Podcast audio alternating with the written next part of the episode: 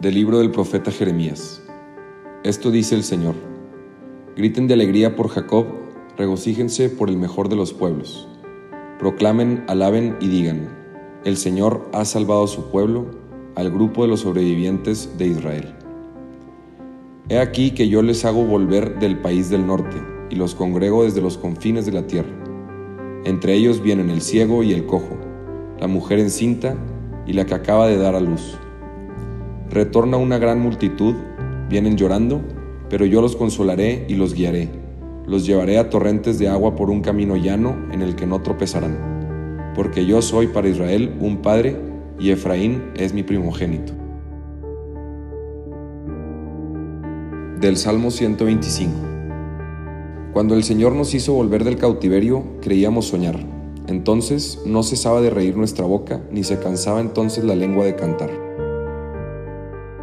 Aún los mismos paganos con asombro decían, grandes cosas ha hecho por ellos el Señor, y estábamos alegres, pues ha hecho grandes cosas por su pueblo el Señor.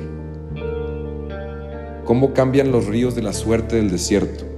Cambia también ahora nuestra suerte, Señor, y entre gritos de júbilo cosecharán aquellos que siembran con dolor. Al ir iban llorando, cargando la semilla, al regresar, cantando vendrán con sus gavillas. De la carta a los Hebreos.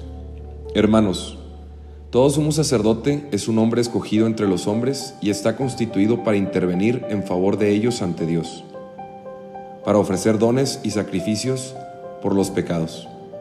Él puede comprender a los ignorantes y extraviados ya que Él mismo está envuelto en debilidades.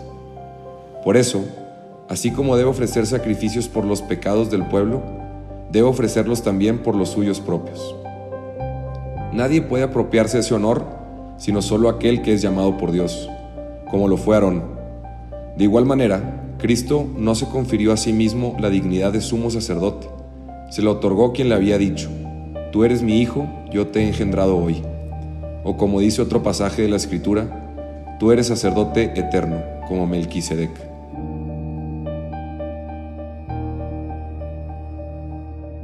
Del Evangelio según San Marcos. En aquel tiempo, al salir Jesús de Jericó en compañía de sus discípulos y de mucha gente, un ciego llamado Bartimeo se hallaba sentado al borde del camino pidiendo limosna.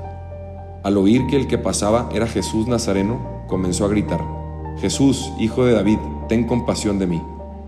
Muchos lo reprendían para que se callara, pero él seguía gritando todavía más fuerte, Hijo de David, ten compasión de mí.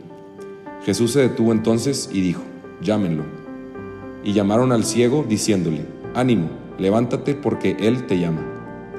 El ciego tiró su manto, de un salto se puso de pie y se acercó a Jesús. Entonces le dijo Jesús, ¿qué quieres que haga por ti? El ciego le contestó, Maestro, que pueda ver. Jesús le dijo, Vete, tu fe te ha salvado. Al momento recobró la vista y comenzó a seguirlo por el camino.